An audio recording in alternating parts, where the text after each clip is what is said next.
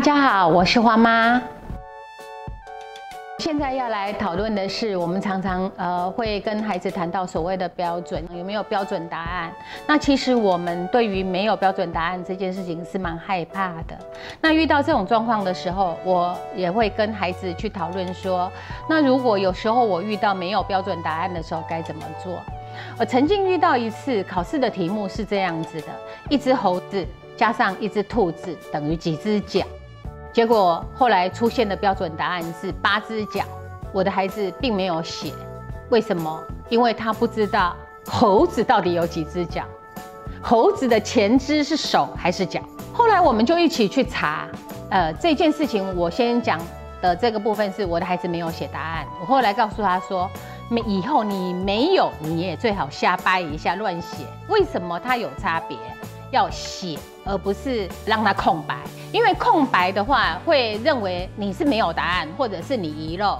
可是你有写，就代表着你有思考。所以如果你的答案是复选，你可以在后面写加注，就是看着考试规则。那么这一题，我回家以后跟孩子商量的部分是，我们就开始去定义查字典。问题出在猴子的手跟脚到底有什么区别？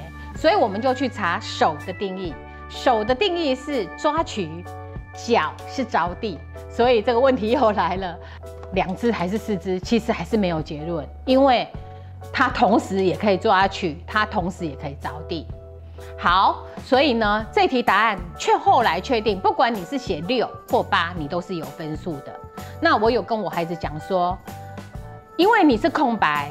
会，你就要碰运气的。如果你不写，很可能人家认为你是不会，或者是漏题，那么就可能不给分。还是会大叫不公平，可是我会跟他讲，约定俗成，没关系。这个世界上本来就没有一定要怎样的规矩。问题是我希望他宽松，我能够呃让他能够接受。也许这个社会上就是有一些不公平。那不公平的时候要讨论呐。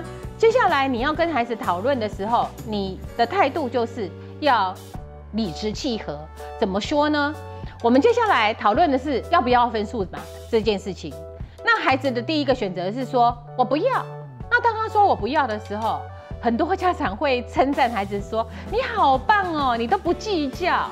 其实是不是不计较不一定哦，因为要去找老师要分数，可能是一个麻烦的过程。因为还要跟老师讨论，要去找老师，这本身老师是长辈，可能就会有畏惧，所以你要先了解孩子是因为害怕，还是因为他不在乎，早知道原因才去讨论。我觉得这个不点，我们是我身为一个家长，我会去跟孩子谈的。那另外一个部分就是他要去要分数，然后我也会鼓励他，因为他即便知道困难。还是去争取，那么这件事情的勇气是值得称道的。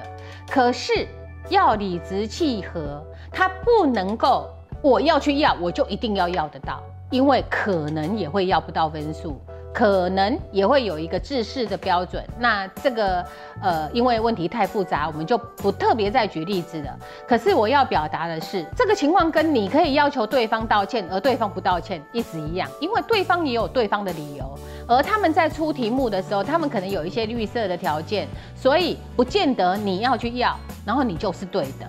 我会觉得在跟孩子讨论的时候，我会跟孩子摆在几个重点上是，呃。尊重孩子的选择，孩子有这样子的选择，然后你不要选择了以后来后悔，而是选择了以后去负那个责任。他如果说我不要，那你就得承担的一个结果就是你要不到分数，那就要承担这个结果，不是不去讨论然后又骂，这样子我就觉得不 OK。因为这个世界上有很多人，他们的想法跟我们不一样，我们还可以再做后续的讨论。最主要的是理直气和，因为讨论的时候一定要有一个稳定的情绪，这个部分我们以后再谈。今天就谈到这里，谢谢大家。